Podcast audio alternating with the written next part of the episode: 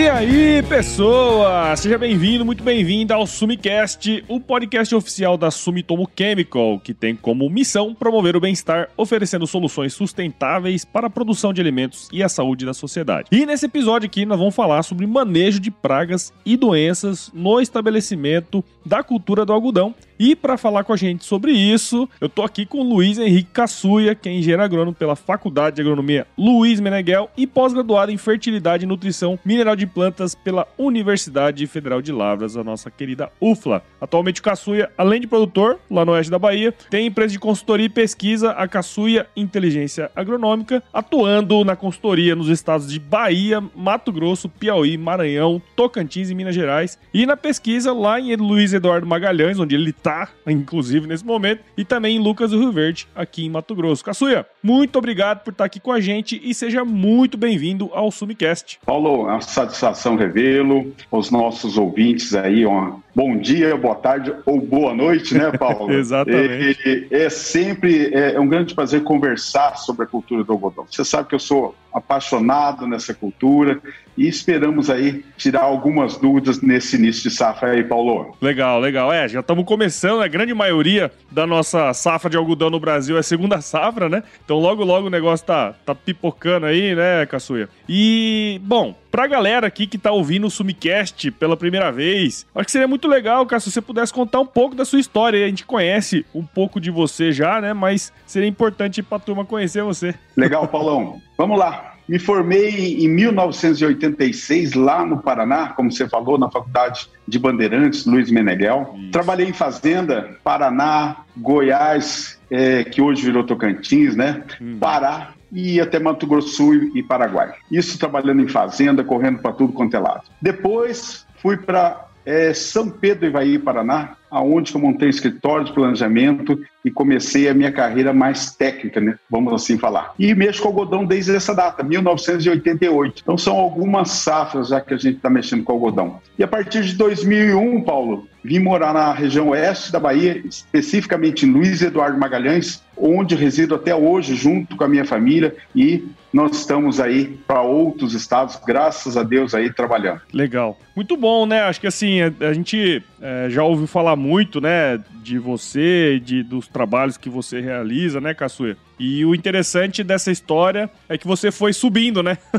Cada vez mais subindo no, no mapa, né? E hoje você está numa região que é fora de série, né? Quando se trata de algodão, de agricultura em geral, né, Caçuê? É, Paulo, aqui o começo do, do, algodão aqui em Luiz Eduardo Magalhães e região oeste, a gente chama de região oeste da Bahia, né? Isso. Que engloba vários é, é, municípios aqui. E hoje a região oeste da Bahia é considerada, nós tivemos a última safra aí, onde nós tivemos a maior produtividade do Brasil. É. Então é uma região espetacular, ela planta, vai plantar nessa safra agora, que começou o plantio aí a partir do dia 25 de novembro, já começamos o plantio aqui, uhum. e é, deve plantar em torno de 312 mil hectares na região oeste aqui da Bahia, Paulo. E assim, só para contextualizar como é que está o clima aqui, esse ano chovendo muito, é. nem parece a Bahia, parece Mato Grosso. Eu estive em Mato Grosso alguns dias atrás aí, tá igualzinho, chovendo muito, nós estamos média aí já de alguns talhões de 500 até 800 milímetros, e hoje nós estamos falando aqui do dia 16 de dezembro, né? Então, uma chuva bem acima da média para a época. Mas como a gente fala em laninha esse ano, a gente sabe que nós vamos ter chuvas acima da média. Então, os produtores aqui estão muito esperançosos, as lavouras estão muito boas já nesse início de soja e milho, e o algodão muito no início aqui ainda, Paulo. É, é e assim, é, é muito interessante essa visão, né, da gente entender que, bom, Bahia chovendo igual Mato Grosso é, já é uma coisa muito interessante. Só que com isso vem outras coisas também, né, Caçuí? É até um pouco disso que nós vamos falar hoje. Comentei aí antes, né, a ideia é a gente falar de algodão, né? Você já deu algumas dicas bem interessantes aí já, né, em relação ao clima e tudo mais. E hoje, cara, assim, na minha opinião, né, conhecendo um pouco da cultura também, é uma das culturas agrícolas mais cultivadas e mais importantes do Brasil, né, Caçuia? Ó, a Conab está mostrando aí que é, nessa safra 21-22 a gente vai ter aproximadamente um milhão e meio de hectares é, de área plantada, né? Se a gente juntar Mato Grosso e Bahia, a gente tem praticamente 90% de toda a área, cara. E eu queria saber assim, Caçuia, pensando nessa especificidade, essa questão espacial, né, dessas duas principais regiões, tem muita diferença quando se trata de manejo de pragas e doenças é, nelas, entre elas, né? É, vou começar pela Bahia, depois por ordem geográfica aqui, porque a Bahia planta primeiro, que nós estamos na primeira safra aqui na, na Bahia, depois vou falar do Mato Grosso. Legal. A Bahia planta-se sequeiro, tá? É, é uma região onde planta-se muito sequeiro. É, acredito aí que vamos falar 85 a 90% sequeiro, o restante é irrigado. Então, quando é que é o plantio aqui? Começa a partir do dia 25 de novembro, aproximadamente, e nós vamos até dia 15 ou 20 de dezembro plantando. Esse ano está se estendendo um pouquinho mais em função desses excessos de chuva que nós tivemos aí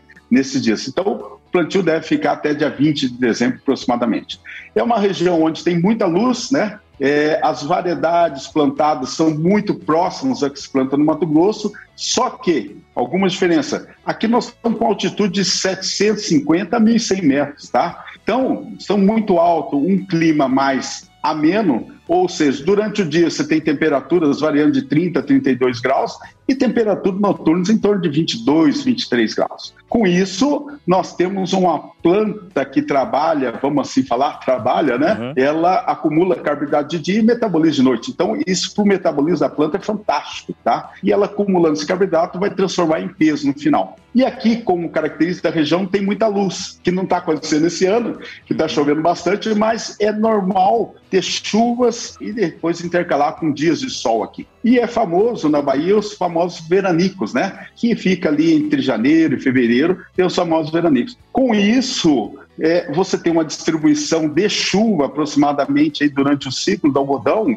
em torno aí dos seus contando de dezembro até a colheita do algodão, nós devemos ter aí que chove aqui até abril ou maio, depois nós começamos a colher a partir de junho, uhum. mas aí nós estamos falando aí numa distribuição de 600, 500 ou no máximo 700 milímetros, tá? Esse ano nós esperamos que esteja dentro dessa normalidade também. Chuvas bem distribuídas para que a gente tenha boas produtividades. E o manejo aqui na Bahia, como é que é o manejo? O manejo com regulador bem feito, porque como você tem é, dias ah, com bastante luz, a planta quer é, buscar toda essa energia, toda essa questão de luz. Isso aí você tem que ter um manejo muito eficiente de regulador de crescimento. E aí você tem algumas variedades aqui, a principal doença aqui chama-se ramulária, mas crescendo também mancha-alvo aqui na, na região oeste da Bahia, né? Então você tem que ter uma estratégia interessante para aquele é, variedade que você está plantando. Com isso, é, o produtor consegue boas produtividades. Hoje nós temos variando de é, aplicações, só para você entender aproximadamente, nós temos variando de 4, 8 até 9 aplicações de fungicida durante o ciclo da cultura da Bahia. Sim. Agora, vamos falar um pouquinho do Mato Grosso. Nós temos aqui no Vale do Araguaia ali em torno de 350 metros de altitude. Ou seja, Bem nós temos partindo para um plantio de segunda safra, nós estamos plantando ali, é, nós vamos iniciar o nosso plantio ali em torno de 10, mais ou menos, até 20 ou 25 de janeiro, não estendendo muito para o mês de fevereiro. Com isso, nós conseguimos um clima mais ameno, né? Nós conseguimos temperaturas noturnas um pouco mais baixas, que vai se alongando isso aí, e nós temos conseguido boas produtividades ali também no Vale do Araguaia. Uhum. Ali, mancha algo já cresce um pouco mais em relação aqui a Bahia, é, mancha uh, de alternária também, e também a famosa a, a ramulária também. Então, nesse clima aí, é, também fazendo várias aplicações, um bom controle de doença durante o ciclo. E aí você parte para outras regiões, né? Aí perto de você, na 63 aí, Isso. que também está de 350, 400 metros de altitude, alguns lugares um pouquinho mais, outros menos aí, mas também nós temos um início bastante chuvoso, é, quando você vai mais para Sapezal ali, Campo Novo do Parecis, bem mais chuvoso ainda. Então, você tem doenças de início de ciclo, como mela, extremamente importante, né? Uhum. É, murchamento causado por risotônia na fase inicial. Por quê? Você tem um período de chuva muito grande nessa fase inicial. Com isso, nós temos que ter um TS muito bom, um TS que tem uma espirulina forte para me ajudar, junto com os triazóis e algumas carboxaminas me ajudar exatamente para segurar essas doenças ciclo. Mas o mais importante é nessas regiões fazendo uma ou duas aplicações já na fase inicial após é, a germinação desse algodão. Por quê? Tem-se um clima extremamente úmido, áreas de alagamento, aonde que tem que se efetuar esse controle nessa fase inicial, Paulo. É um alerta bem importante, né? Especialmente aqui em Mato Grosso, que como você comentou, né, tem bastante umidade, calor, né? Então isso é um prato cheio para doenças, né, Caçuia? E assim, quando se trata de doenças de início mesmo de ciclo, assim, bem no estabelecimento do, do algodão, o que, que a gente pode, é, vamos dizer assim, falar aí com mais, com mais profundidade, Caçuia? É, o Mato Grosso esse ano deve estar plantando tudo dentro da normalidade nas épocas ideais, tá? Uhum. Muito diferente que foi ano passado, porque o Mato Grosso plantou muito algodão em fevereiro. Uhum. Esse ano a grande maioria vai ser plantada em janeiro, então deve receber. Mato Grosso está chovendo demais, né? É, períodos muito nublados. A gente tem acompanhado direto com a nossa equipe aí, quando eu estive aí, é, é mas eu tenho relatos diários do Mato Grosso, junto com o nosso agrônomo, que é o Daniel Fração, que fica fica aí nessa região. E o março, que fica ali no vale. O vale um pouquinho mais regulares as chuvas, não tanto quanto nessa região da 63. Bom, nessa fase inicial, o que, que tem? O produtor em janeiro vai estar começando a plantar. Então, vamos falar daqui 20 dias, nós devemos começar o, o, plantio oficial do Mato Grosso aproximadamente. Com isso, o produtor tem que tomar muito cuidado. Primeiro, semente de boa qualidade. Esse é um ponto fundamental, né? Semente de ótima germinação e principalmente excelente vigor. Esse é um ponto. Segundo, um tratamento de semente, um TS muito bem feito, aonde que ele consiga colocar os fungicidas para que junto com os inseticidas, para que ele já consiga ter uma boa germinação e vigor e uma proteção de, dessa semente para a planta germinar com uma boa qualidade. Então, esse TS é fundamental nessa fase inicial. E aí, o produtor germinou, a, a, cultura do algodão, mas eu estou com tempo nublado, eu estou com um tempo muito úmido, acúmulo de água no solo. Então é importante ele já ter como estratégia dentro disso aí algumas estrobirulinas que são fundamentais para controlar tanto o tombamento causado por risoctone e uma série de fungos, como mela. Qual que é a diferença entre mela e tombamento, tá, pessoal? Mela, nessa fase inicial, a planta vai pegar o caule dela na fase inicial, há um estrangulamento e a planta causa um tombamento. O próprio nome já disse. E aí nós temos mela, né? Também causado por risoctônia, que na forma de Tonaterpes cucumis, que vai ter um secamento dos bordos dessa planta ali na fase cotiledonar. Depois, secamento, arrochamento, secamento, algumas plantas podem levar à morte. Então, isso aí tem que ser rápido. O produtor não pode perder tempo nessa fase. A previsão de tempo continua com tempo nublado, continua com excesso de chuva durante os próximos cinco dias ali que ele, a, a, a cultura emergiu, ele tem que ser rápido e aplicar é, o fungicida correto no time correto, Paulo. É isso aí. É, tem que estar tá sempre vigilante, né, Caçoeiro? Porque, querendo ou não, é uma época muito, muito é, chuvosa, né? Muita, muito tempo sem sol e aí tem que ficar de olho mesmo, né, Caçoeiro? Não tem jeito, né? É, o que, eu, o que eu sempre digo, que um professor falou numa sala de aula uma vez, assim, é a lavoura tem que ter a sombra do produtor. É. A lavoura tem que ter a sombra do técnico. A lavoura tem que ter a sombra do agrônomo. Isso aí, como é que se faz? É só visitando a lavoura todos os dias, né? Tudo então é importante uma frequência de visita,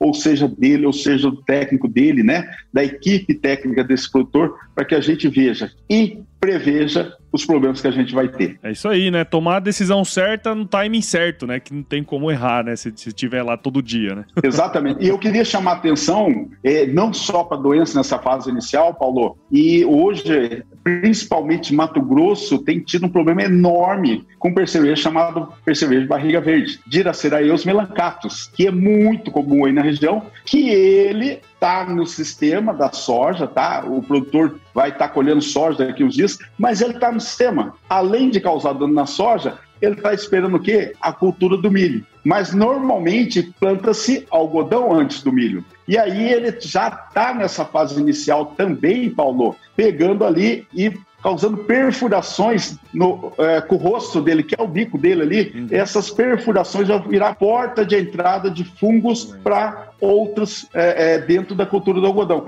Então, atenção também, produtor, com algumas pragas também na fase inicial. Que eu estou citando aqui, por exemplo, barriga verde, e nós temos outras, né, também. Exatamente, acho que é até nisso que eu queria puxar um pouco, né? Você já começou falando do, do, do percevejo barriga verde, que é bem interessante essa ideia de que ele vai utilizar, vai furar ali, vai é uma porta de entrada, né? E também, acho que seria legal, Caçu, se você pudesse falar pra gente quais pragas, então, nesse sentido, né? Você já falou do barriga verde, quais outras pragas que o produtor precisa ficar atento né, para de alguma forma prevenir também, né? Tá, então vamos falar um pouco. É, a gente fala de pragas do sistema, tá? É, se tiver tempo molhado, úmido, não é o caso. Mas se tiver tempo seco na fase inicial, elasmo é a principal delas, tá? Uhum. Elasmo é uma, uma lagarta que fica na fase, ela fica no solo em plantas hospedeiras, como, por exemplo, capim-pé de galinha, como, por exemplo, é, é, capim amargoso.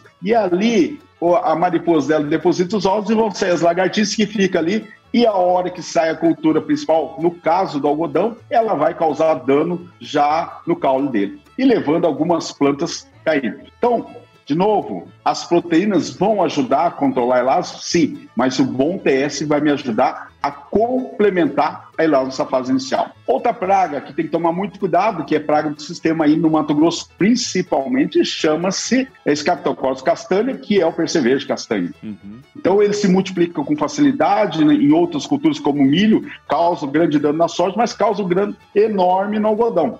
Então já o produtor, nós estamos em dezembro, tem que começar a fazer as trincheiras, avaliar se ele tem percevejo de castanho na área dele. Como é que ele faz trincheira? 40 por 40 por 60 centímetros de profundidade. E avaliar se está tendo ou não presença de percevejo de castanho. Porque se ele já estiver nessa fase, fatalmente vai atacar nessa fase inicial ou a cultura do algodão e causar mortalidade das plantas, diminuição do estande. Então, isso é fundamental. Outra praga que é, é, do sistema que a gente chama são as espodófilas, principalmente frugiperda. Nós estamos tendo grandes escapes na cultura da soja e pró, né? A soja intacta, Sim. que ela tem uma proteína só, uma proteína chamada cranio-AC. E está começando a ter vários escapes no Brasil todo. Então, se ele deixar ela no sistema, o que, que vai acontecer? Ela vai para o solo e ela tem uma capacidade de sobrevivência de 14 a 21 dias em cultura, por exemplo, na palhada do solo, tá? Hum. Em matéria orgânica. Então ela sobrevive mesmo que não tenha uma cultura verde ali.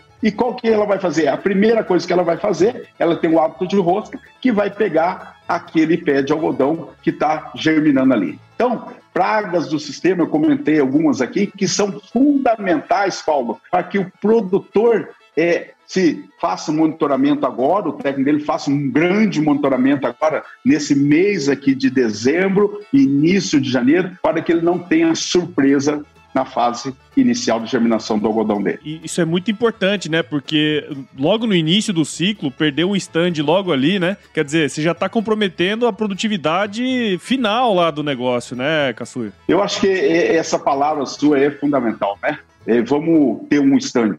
O, o, produtor que quer produzir suas 300, 350, 400 arroz por hectare, ele não pode perder estante. Então, o plantio a gente fala que é no mínimo 50% para minha arrancada de uma boa colheita. Com isso, depois eu tenho vários fatores que eu posso mitigar para diminuir é, é, é, é, essas perdas. Mas um bom plantio, uma boa qualidade, tá? Isso é fundamental. Com isso, o produtor já começa muito bem, já nesses patamares que eu tenho falado para você. E depois tem que estar tá cuidando. É o dia a dia na lavoura de novo. É isso aí, exatamente. E, ô Caçuia, assim, é, pelo que eu pude perceber, né, a gente tem Uh, seguindo todas as boas práticas agrícolas, né? A gente tem que ter uma boa semente, um bom tratamento, quer dizer, a gente faz todo um, um projeto ali antes, né? De chegar já pronto, né? E se não cuidar, né, cara, é, não tem jeito, tem que estar tá preparado. Eu acho que essa é uma questão que você comentou ali atrás que eu fiquei refletindo aqui, que é justamente esse ponto, né? É todo esse monitoramento, né? Todo esse, esse processo de preparação para a safra é é um, é um jeito de você ficar preparado para na hora que você tomar a decisão, você ter o operacional para fazer também, porque isso é importante, né? Positivo. É isso que eu, eu gosto sempre de chamar a atenção, porque esse é um ano, por exemplo, que nós estamos vendo já na soja acabei de citar que as espodófitas estão tendo é, escapes na cultura da soja. Uhum. Então, o produtor, o que, que, ele vai plantar? Quais são as variedades que ele vai plantar? Variedade Bogard 2, por exemplo. Quantas aplicações ou será que eu vou ter escape na Bogard 2? Com certeza, na minha opinião, ele vai ter escape de Spodoptera na variedade Bogard 2. Quantas aplicações? Não sei, vai depender da região do monitoramento, mas o produtor vai ter que fazer sim algumas aplicações, intervenções, caso seja necessário. Então, monitoramento disso. E aí, o produtor vai ter algumas que tá, tem já com a, a característica já com proteína VIP3. Essa, até o momento, Paulo, realmente está segurando o gênero Spodoptera, até o momento, segurando muito bem. Mas é, todo o alerta é pouco, por quê? característica onde nós temos proteína VIP3 no milho, por exemplo, tá? Nós temos muito milho plantado no Brasil. O Brasil vai plantar quase 20, passar de 20 milhões de hectares entre primeira e segunda safra de milho. E aí, será que vai conseguir segurar todas isso aí? A gente já tem visto alguns caps pontuais no milho, como Spodoptera Telecoverpa zeia no milho, tá? Então, atenção, produtor, porque hoje está segurando muito bem essa proteína VIP3, mas a gente sabe que a grande maioria vão ser Bogart 2, tem que cuidar muito bem, principalmente hoje a lagarta que chama atenção para essa variedade que são plantados bogo de dois são a, a lagarta spodófila de perda. E, ô Caçui, a gente está chegando aqui é, pro finalmente, né, da nossa conversa, eu acho que você trouxe aí informações valiosíssimas, né, cara, na, principalmente nas duas principais regiões produtoras de algodão, né, uma já iniciou, outra logo logo já vai iniciar também, né, então para essa safra que começa, né, 21, 22, pensando em tudo que a gente conversou aqui nesse episódio, né? Qual o recado que você gostaria de deixar para os produtores de algodão que estão ouvindo nós aqui, cara? Bom, algumas coisas que, eu, que eu vou chamar a atenção. Primeiro, pessoal, nematóides, tá? Essa questão de nematóides é importantíssimo, a gente tem visto com todos, mesmo com todos essa chuva, aparecendo nematóides para tudo quanto é lado. Então, o produtor escolher muito bem o talhão e saber o que, que ele está plantando e qual é o tipo de nematóide que ele tem. Por exemplo, o algodão, pratilencos, a gente sabe é, é, que não é fácil controlar, mas ele tem que estar tá sabendo. Meloidose incógnita, que dá muito em algodão, saber se tem essa espécie ou não, vai escolher a variedade correta. Rotilengos reniformes, produtor tem que estar muito atento em relação a isso aí. E o outro nematóide que eu queria chamar a atenção, que é o Felicoides PSA, que ele é um nematóide que fica muito é, em ambiente mais úmido e ele, é, quando tem bastante umidade, 30% ele sobe via xilema, mas o restante ele sobe por fora, tá? Então ele vai através de um fio de água e vai subir e causa grandes danos na cultura do algodão também. Então, atenção a esse nematóide. Outro ponto de atenção que principalmente a região do Parecis e ali Sapezal, a gente já tem ali é campeã onde nós temos grandes problemas com ramularia. Hoje já está descoberto, né, que nós temos duas espécies de ramularia optis, né, é, pseudoglicines e a antiga areola, né, que nós temos aí, que são duas espécies. Mas já descobriram a terceira espécie, que ainda não foi nem dado nome para essa espécie. Então nós já temos três espécies. E hoje o produtor está plantando uma variedade que tem um jeito de resistência, tem umas que não tem nenhuma, né? Mas tem um jeito de resistência, então cuidado. O produtor que já está plantando que tem dois jeitos de resistência, também cuidado, porque existe a, a terceira agora, tá? É, então, a gente pede para o produtor que ele fique atento a essas questões de doença, tá? Outra questão é o ano passado eu rodei bastante Mato Grosso e vou rodar de novo bastante Mato Grosso esse ano, muita mancha de alternária e alguns monitores e alguns produtores confundindo o que é mancha de álcool é mancha de alternária. As duas são iguais? Não, são bem diferentes, os sintomas diferentes e principalmente o controle diferente. Então, produtor, ficar atento para que a gente tenha uma excelente safra. E para isso, se cercar de pessoas boas. Algodão é feito de pessoas, principalmente pessoas capacitadas que possam levar informações para você, produtor. E que a gente tenha aí uma excelente safra. O Brasil bata recorde de produtividade, que o ano passado nós não tivemos toda essa produtividade aí de Mato Grosso em função de clima, mas esse ano, se Deus quiser, pela época nós estamos plantando, pelas variedades, nós vamos plantar, né? Vamos ter, se Deus quiser, excelente safra, tanto Mato Grosso quanto Bahia, Paulo, e os outros estados também, né? Deus quiser, né?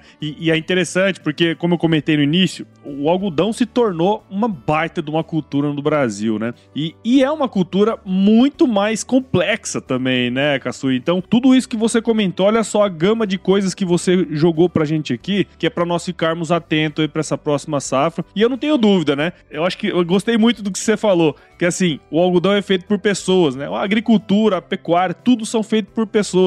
Então, quanto mais capacitados nós formos, né, com informações de qualidade, com pessoas que estão mesmo fazendo acontecer, eu não tenho dúvida que nós vamos fazer uma baita de uma safra, né, Caçueira? Exatamente isso. O que eu costumo falar muito no, no algodão é que o produtor ele é muito tecnificado, né? O produtor do algodão está trazendo várias técnicas que nós utilizamos no algodão para as culturas de soja, para a cultura de milho. Isso tem levado o patamar de produtividade das outras culturas também, né? E o produtor de algodão, ele hoje utiliza muitas ferramentas, né? Eu tenho conversado bastante hoje nessas é, ferramentas digitais, nos ajudam muito para as tomadas de decisões, desde imagens satélites, desde o monitoramento online, desde outras ferramentas que nós temos bastante aí hoje que a gente consegue utilizar, taxa variável de nitrogênio, taxa variável de regulador de crescimento. Com isso, nós temos elevado bastante o patamar de produtividade, né? Nós estamos utilizando a parte nutricional, nós estamos melhorando muito a parte nutricional, o controle de pragas, fitossanitário, de doenças também. Então, tudo isso, essas ferramentas que estão disponíveis para o produtor, desde que ele saiba usar de modo correto, ele vai ter boas produtividades. E uma coisa muito importante, a gente fala em sistema hoje. Produtor de algodão, se eu estou plantando soja e estou plantando algodão, o que, que eu tenho que pensar primeiramente? O herbicida que eu estou utilizando na soja para não comprometer minha safra de algodão. Questão de carryover, tá? A tecnologia que eu estou utilizando na soja, por exemplo, soja tolerante a STS, né, que é inibidor de LS, por exemplo, como é que eu vou controlar a tiguela de soja dentro da minha cultura do algodão? Então, planejamento é fundamental para que a gente tenha sucesso. Mas eu tenho certeza, Paulo, que os produtores que estão na cultura são todos produtores, é, vamos falar assim, grandes produtores, que quando eu falo grandes, não é só de tamanho, mas produtores de grande conhecimento, que estão auxiliados por pessoas fantásticas dentro de, desse mundo é, de algodão, nós estamos falando de um milhão e meio, a minha estimativa é de um milhão e seiscentos mil hectares de plantio de algodão no Brasil esse ano, e aí a gente vai ter, com certeza, uma grande safra, Paulo. É, sem dúvida, cara. Que bom. Ô, ô queria assim, puxa, hoje você trouxe aqui tanta informação, cara. Eu acho que quem ouviu esse episódio aqui, e o pessoal costuma ouvir no carro, muita gente ouvindo no trator, plantando. Imagina o cara ouvindo isso aqui enquanto estiver plantando, né? Então, eu particularmente gostei muito, né? Aprendi demais com você aqui. Quero agradecer imensamente a sua participação aqui no Sumicast e eu tenho certeza que quem tá ouvindo esse episódio agora gostou demais também, viu? Muito obrigado e parabéns aí pelo seu trabalho, viu, Caçuê? Paulo, você sabe que é sempre uma honra estar no seu programa aí, para ter uma audiência fantástica, né? E o pessoal, agradecer o pessoal da, da Sumitomo Chemical que fez o convite aí através do Júnior, através do Manzini. É, esse pessoal tem sido fantástico estão participando da agricultura brasileira e são fundamental importância essa empresa, a, o crescimento do agro brasileiro. Eu acho que esse alerta que a gente está fazendo aqui hoje para o início de safra é, é fundamental para o sucesso da cultura. E fico à disposição durante a safra, se quiser bater mais um, um, papo aí, Paulo, nós estamos à disposição e seja aqui, seja Mato Grosso ou aonde a gente estiver, com essas ferramentas online, hoje melhorou muito a nossa vida. Só para lembrar, Paulo, o primeiro webinar, lá eu chamava de webinar, foi em 2016 que eu fiz, tá? Hoje nós estamos falando de live, nós estamos falando de outros nomes aí, mas em 2016 eu comecei minha primeira webinar. Isso eu acho fantástico, essa ferramenta aí, que aproxima muito mais as pessoas. E hoje nós estamos falando de podcast aí, o Sumicast aí, Paulo. Exato, exatamente. É, e, e, assim, cada vez mais cresceu e, assim, tem todos os problemas que a gente passou, né, nos últimos dois anos, mas uma coisa que ficou, que eu acredito que vai, é, que a gente adiantou muitos anos por conta disso foi justamente a utilização dessas ferramentas digitais para distribuir conhecimento, né? É, é, é, que eu falo assim, a ferramenta digital esses aí que nós estamos utilizando agora veio para ficar e para melhorar. Exato. Não substitui, na minha opinião, 100% presencial, porque nós temos que ter é, é, é esse tete-tete, esse olho no olho é importante, mas hoje otimizou o tempo de todo mundo. Hoje, é, por exemplo, sábado eu estava em Minas Gerais, cheguei três horas da tarde, fiz duas reuniões online também. Então, assim, você consegue estar em vários lugares ao mesmo tempo, isso nos ajuda bastante, até em outros países, né? Então, com isso, as ferramentas digitais têm nos ajudado. E o produtor de algodão, que eu volto a falar, utilizando, tem ferramentas digitais muito boas hoje que pode estar disponibilizando aí, é, utilizando para que tenha é, bons patamares de produtividade, tá? Eu acho que queria deixar uma mensagem final aqui, Paulo. É, nós estamos um desafio, é, 21, 22 muito bem encaminhado, porque nós compramos fertilizantes e compramos químicos lá atrás, então isso está indo muito bem. Agora, é, 22, 23, nós temos que ter a nossa atenção redobrada. Eu não estou falando já da safra na voltar, estou falando da outra safra da Paulo. Nós temos que ter é. atenção redobrada, porque é, tudo é, deu uma reviravolta de preços e nós vamos ter que ser cada vez mais eficientes. Mas eu estava comentando aqui agora um pouquinho de entrar em, em reunião com você aqui, estava em outra reunião aqui, presencial aqui, é, é o que eu falo, é nas crises que aparecem as oportunidades e as pessoas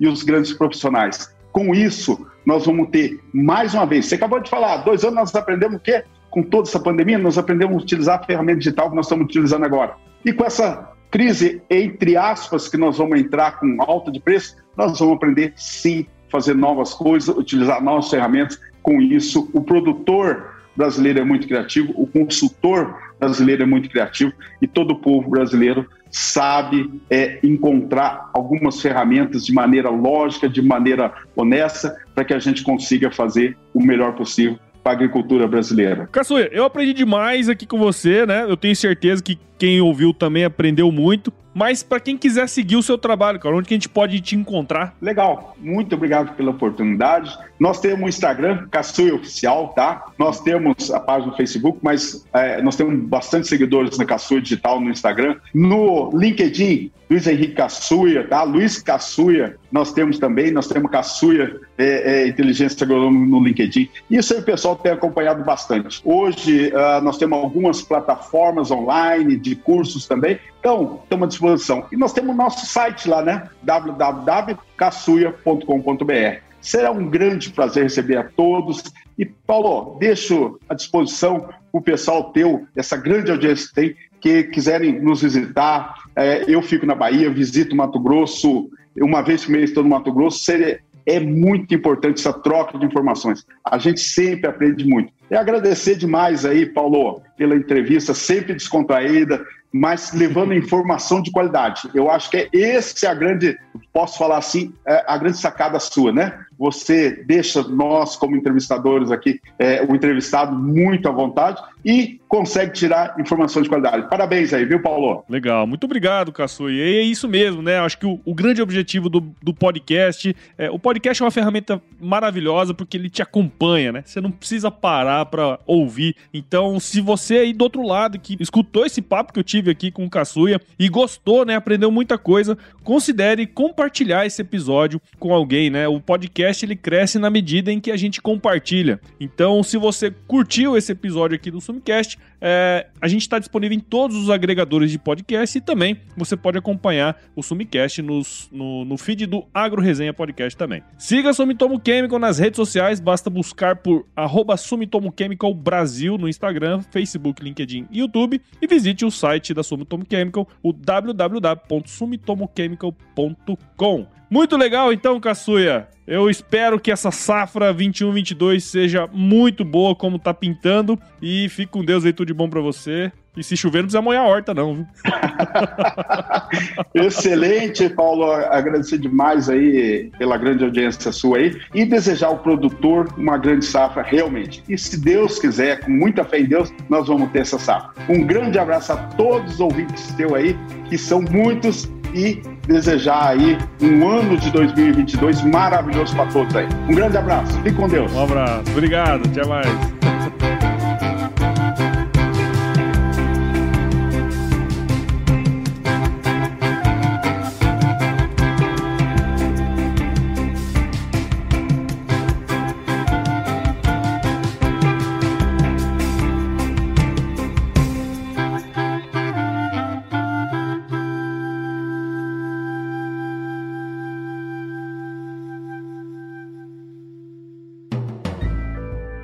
Mais um produto com a edição Senhor A.